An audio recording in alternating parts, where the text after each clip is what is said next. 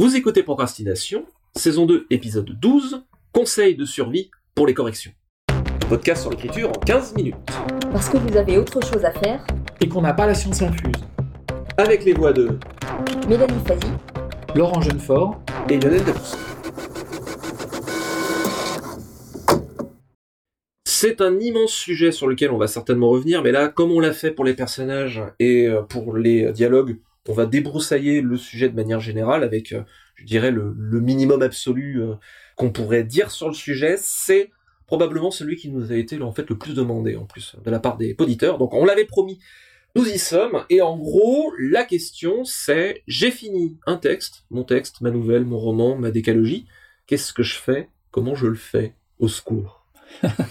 Alors, Juste, il y a un truc qui m'a frappé. euh, donc j'étais à la convention mondiale de, de SF de Helsinki cet été et j'ai entendu des tas d'auteurs répéter et toujours dire la même chose, vraiment de tas de voix différentes. Euh, c'est vraiment euh, quelque chose qui est très implanté dans le monde euh, anglo-américain. C'est writing is rewriting. L'écriture, c'est réécrire. Je vois Laurent. bouger. Oui et non. Oui et non. qui prend la parole. euh, bah, J'allais dire en fait oui et non parce que euh, déjà il y a une chose qui me frappe en réfléchissant au sujet, c'est que dans mon expérience il y a différents types d'écrivains avec différentes méthodes et j'ai remarqué la même chose chez les traducteurs d'ailleurs. Il y a Mhm. ceux qui vont faire euh, beaucoup se relire et retravailler déjà en cours d'écriture, qui vont par exemple chaque jour prendre les pages de la veille, les relire, etc. Et il y a ceux dont je fais partie qui ont besoin d'évacuer le plus vite possible le premier jet, de vraiment de foncer. Et donc, dans ce deuxième cas, on a plus de travail de réécriture derrière. Sauf que avec l'expérience, je pense qu'on en a de moins en moins besoin. Mais je, je distingue ces deux cas de figure déjà. Ben voilà. Et comme nous on sommes tous les deux euh, des scripturaux, on a peut-être justement cette même euh, approche qui est de où le premier jet c'est le truc le plus important. Moi, une fois que j'ai terminé mon premier jet, je me dis Oh, l'essentiel est fait. J'ai terminé mon histoire, ça tient la route.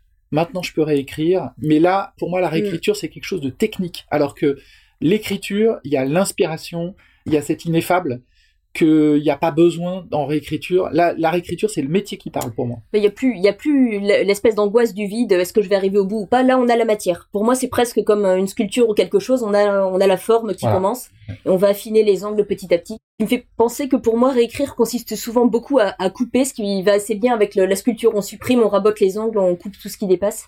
Euh, c'est quelque chose qui est souvent très difficile à apprendre d'ailleurs. On a tendance à vouloir garder, euh, notamment quand on débute, à s'accrocher à ce qu'on a fait parce que cette phrase je l'aime beaucoup, cette scène je l'aime beaucoup. Et la réécriture pour moi c'est apprendre à sentir ce qui est nécessaire ou pas et apprendre beaucoup à couper quand c'est nécessaire. C'est Fitzgerald qui disait euh, Kill all your darlings. Exactement. Euh, tuez tous vos chéris.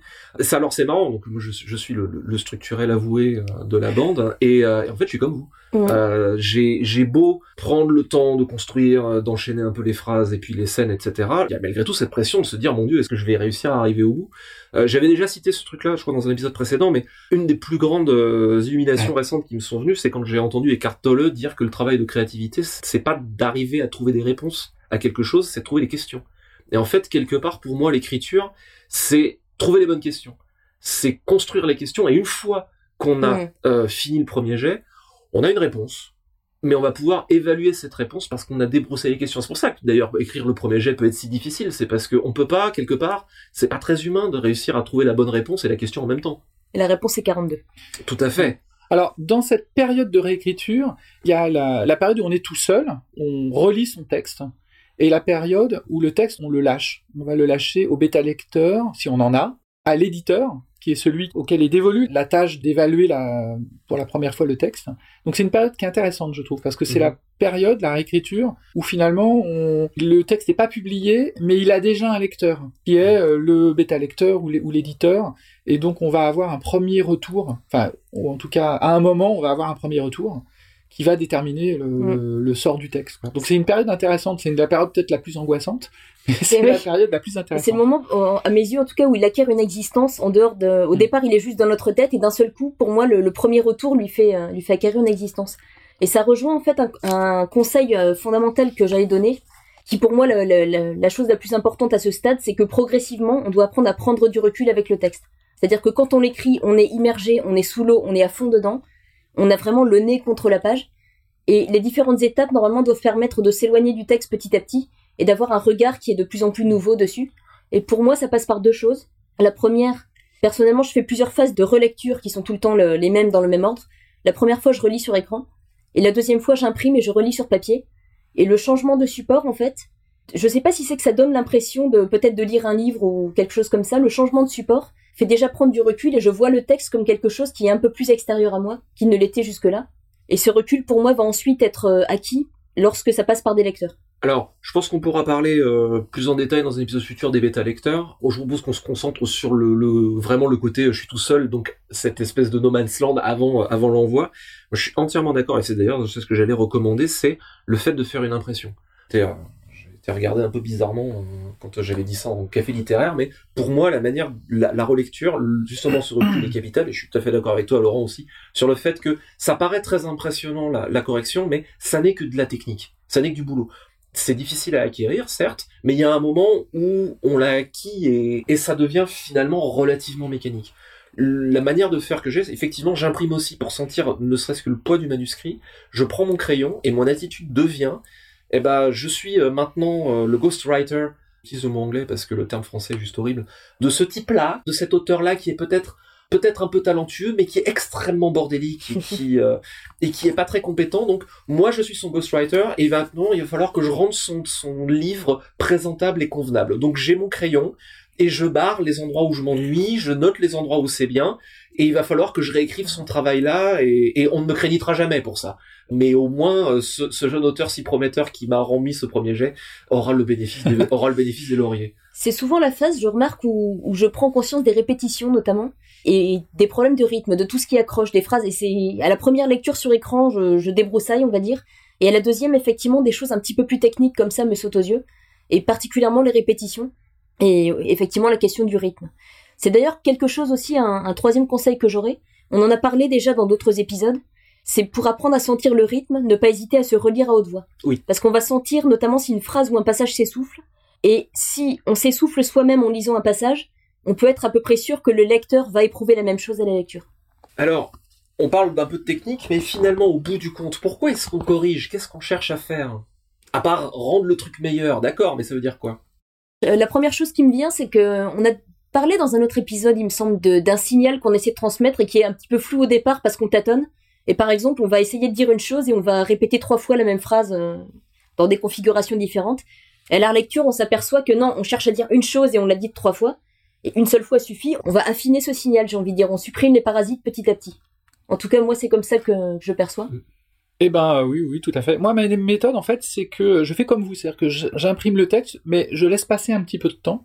Donc, je fais une pause pour me vider la tête, pour euh, sortir justement de cet univers dans lequel euh, je, me suis immergé pendant des mois, pour justement de redevenir, euh, tu le disais Lionel tout à l'heure, extérieur au texte et être son propre euh, prête-plume. Hein. Ça, ça, ça, ah, c'est très joli, j'aime beaucoup. Ah bah c'est oui oui, j'ai lu ça, ça, ça va devenir la dénomination officielle. Eh ben, c'est parfait, c'est parfait. Et donc euh, en fait cette euh, façon de laisser décanter avant de relire et effectivement d'imprimer le texte, ça lui permet de d'abord lui donner une matérialité qui n'existait pas avant et donc c'est important en fait. alors je pense que le fait de le relire presque comme un lecteur, ça permet de laisser parler l'instinct L'instinct vous dit si la patte elle a levé ou pas. Alors moi ma méthode c'est je traque les fautes d'orthographe et de grammaire tout bêtement comme un correcteur professionnel et en fait ça me permet le reste des erreurs émerge euh, un peu en tâche de fond voilà. Donc euh, je me concentre sur le sur les fautes et le reste un peu comme quand on a perdu ses clés puis qu'on les retrouve mmh. sur la sur la table de la salle à manger ah tout à coup euh, parce que justement on n'y pense pas forcément ça va émerger. J'ai l'impression aussi que plus on déblaye, plus on affine. Comme je disais, plus on supprime les parasites et plus ce qui ne marche pas devient évident. Souvent, je me rends compte de ça, plus j'avance dans les corrections, et s'il y a à un moment donné un truc qui dépasse, parce qu'il n'en reste qu'un seul, il va me sauter à la figure. En schématisant un peu. Ah, c'est marrant parce que alors du coup, moi, je ne corrige absolument pas les fautes, ni la stylistique, ni la syntaxe à, à l'impression. Je reçois vraiment ça de manière euh, c'est peut-être le, passé de mon passé d'adolescent lecteur difficile, extrêmement difficile, ou si j'étais pas accroché dès la première page, je voulais pas continuer. Mais euh, je suis vraiment attentif à mon ressenti de lecteur. Et je peux être d'une très grande violence euh, avec euh, avec ce que avec moi dans mes annotations. D'ailleurs, ça pique un peu quand je les retrouve, mais je, ça m'arrive très fréquemment de mettre euh, de mettre dans la dans, dans la marge des trucs comme euh, qu'est-ce qu'on se fait chier, euh, c'est bon on a compris, allez avance, au secours, zzz, etc. Mhm. Mais en même temps peut-être que ça aide justement à, à mettre en avant ce ressenti de, de lecteur. En fait, je pense que L'optique, c'est on a un projet, on a eu une envie, peut-être d'ailleurs que le projet a émergé en cours de route, hein, si on est scriptural, et on comprend finalement a posteriori euh, ce qu'est le, projet qu'on a voulu faire. Hein. Pratchett disait, euh, le premier jet ne sert qu'à s'expliquer l'histoire.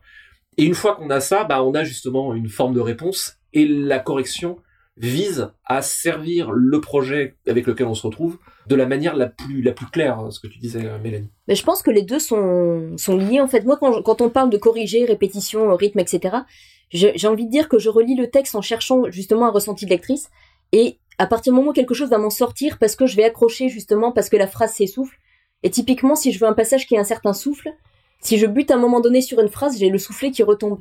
Mais c'est vraiment j'essaie de ressentir euh, ce que j'ai voulu faire à l'écriture ce que je veux faire ressentir au lecteur je cherche à le ressentir et partout où je sens que je n'y suis pas c'est qu'il y a quelque chose qui ne marche pas. Donc je pense que les deux se rejoignent.